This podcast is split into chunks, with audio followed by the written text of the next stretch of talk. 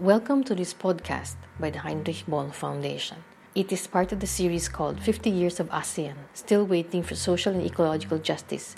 And this is your host, Johanna Son.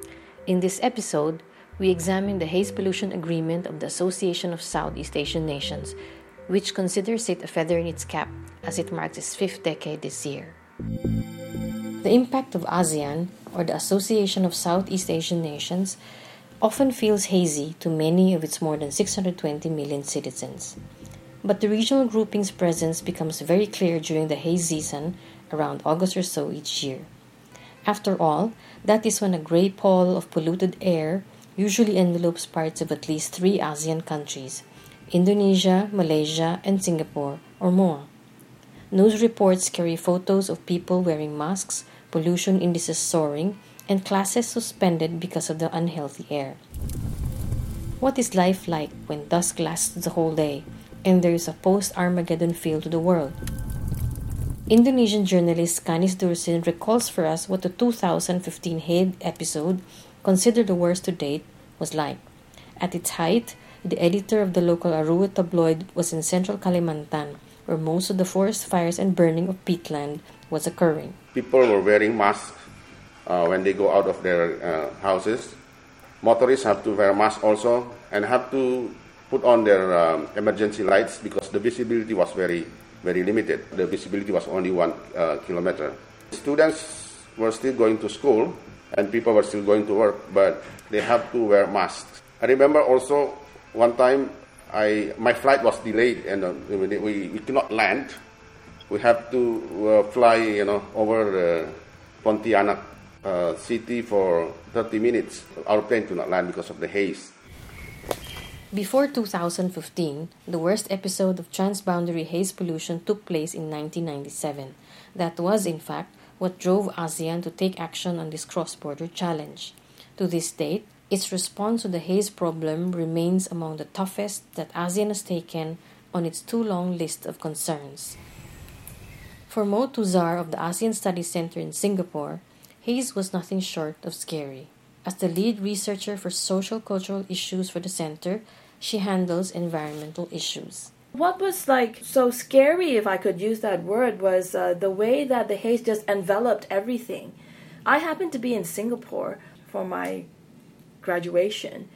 And we were outside on the road at about three o'clock in the afternoon, and it was just like a very heavy, thick mist had fallen, and visibility basically dropped to almost zero. So you couldn't really see that far ahead in front of you. And uh, it was not just a mist; it was also the the very, very uh, thick smell of, of smoke. So uh, a lot of people who had respiratory problems had to not only stay indoors but uh, to stay in bathtubs and basically be in a moist environment that helped them breathe and so on.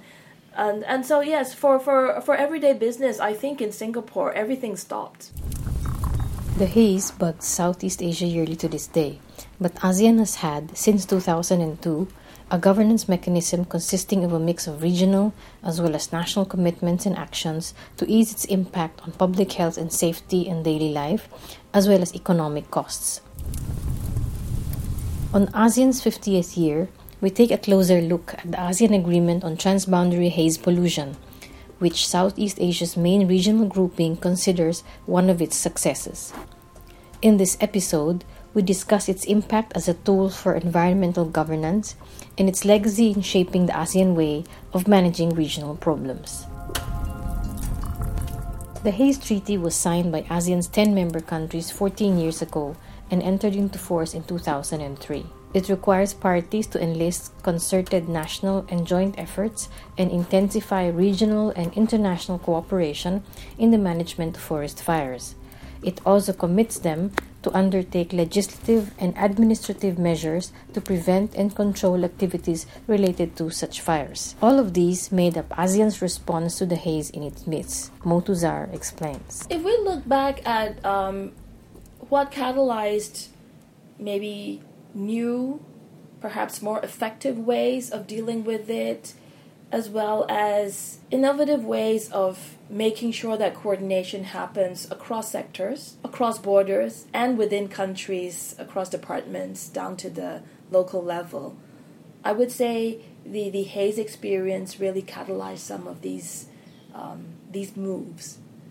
So we're very used to uh, now all these in country coordinations and so on. But there was a time in ASEAN not so long ago that these were still very new ways of working together. So yes, in that context, I would put the haze as one of the uh, the catalyzing points for the way um, ASEAN now tries to really work more effectively and the growing awareness, the growing consciousness that whatever is agreed to regionally requires national implementation, and that is the responsibility of the member states. In ASEAN terms, and this is an organization not always known for its swiftness of response or boldness of political will, its member states have made the haze problem the highest priority, both as a regional challenge and an environmental concern. The haze drove ASEAN to create and use special venues to address it. In the late 90s, its environment ministers held special meetings about it. National focal points were set up within countries. Cooperation was sought with institutions like the Asian Development Bank to boost member states' technical capacities. A special unit that focuses only on haze exists in the ASEAN Secretariat, which is based in Jakarta. In other words, deciding to have a haze agreement that constituted an internationally binding commitment was no small measure. In fact, the Haze Treaty is the first legally binding agreement on the environment among ASEAN's 10 members. Moe Thuzar describes a special place that haze occupies in the ASEAN organization. Haze has always had that kind of special um, distinction in having a, a, a, focused ministerial meeting plus a, a, focused desk to, to really monitor it, plus these uh, active um, Haze action online networks, um, monitoring the hotspots, as well as the uh, triggering mechanisms in place to activate the sub regional or the in country communications and networks in case of an incident occurring. So I would see these as both the gains and the impacts in terms of ASEAN really gearing up to deal with a focused issue that, when it happens, has an intense impact on the populations that are affected by it. But after say the situation dies down, uh, somehow uh, you know it doesn't go away from people's consciousness. The mechanisms are there for the next occurrence. But the haze is not only about the environment, but about economics and managing competing interests, as well as foreign policy.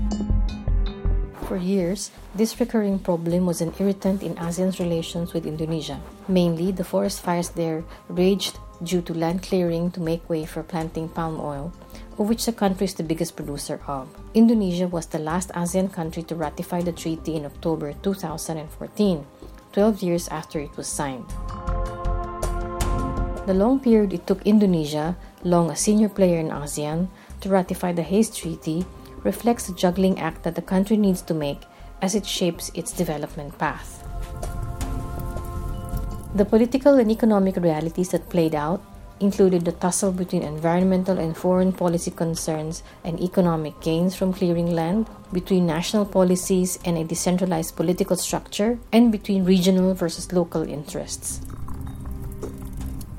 The regional decision that committed individual ASEAN countries to address causes of the fires and comply with international law on the matter was not exactly a politically palatable one among Indonesians. A helping hand from friendly neighbors was not always seen as such, recalls Kanis Dursin. Was this the case even if it was ASEAN that was involved? Yes, because until we ratified the agreement, you know, the, the ASEAN sentiment was not that strong in Indonesia. People were still very much looking inward, looking into themselves, then, you know, regionally, looking into ASEAN. Even when uh, the ASEAN the community was announced, I mean, it, it, it, would be, it would take into effect. People will say, oh, what is ASEAN? But, um, so all issues, you know, all, all like uh, foreign helps in this, uh, in this case, in the, in the forest fires case, they would see it as uh, a foreign country intervening in uh, domestic affairs. They say they can do it, but the fact is they could not. I mean, the, the forest fires have been there for quite some time, and they have resisted uh, resisted uh, uh, helps from uh, ASEAN countries. Things have changed now. People are more open. Politicians are also more open to uh, fellow ASEAN countries to, to help Indonesia. Looking back, Moe Thuzar points out that Indonesia knew that it was by no means out of the Haze Treaty's ambit even if its parliament had not yet ratified it. I think the thing about all ASEAN uh, agreements, whether or not they're legally binding, is this uh, important uh, uh, important element of being morally binding. The fact that you're an ASEAN member and you've signed on to this, you've adopted this, even if you haven't squared away the ratification at the national level, there is some kind of moral obligation. And I think this is something that was felt very much, at least in Jakarta, at least at the central level but uh, there were clearly domestic issues and interests at play there that uh, held up the ratification process in Indonesia, in, in Indonesia's parliament, I should say, mm. until 2014.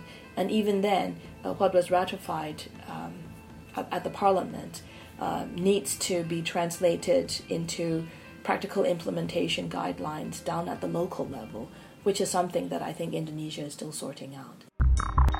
In May 2015, the Indonesian government of President Joko Widodo extended the moratorium on forest clearing for land conversions as a way to control forest fires behind the haze.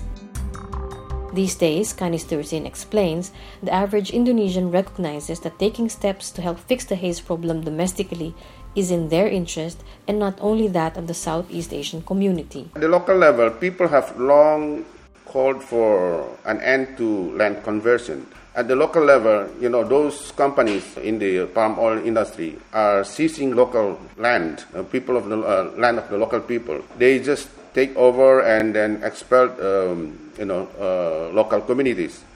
And those local communities have, have long called for the government to end, uh, to at least to stop the, um, the land conversion. So when the government decided to extend the moratorium, to introduce and extend the moratorium, people welcome it very much. They, they like it very much. I mean, they would say, they, they, they, they said, I mean, finally the government listens to them. After all, the locals suffer the most from the effects of the haze in their midst. The Haze Challenge has also brought other benefits to ASEAN's development as a regional organization and looking ahead as a community as well.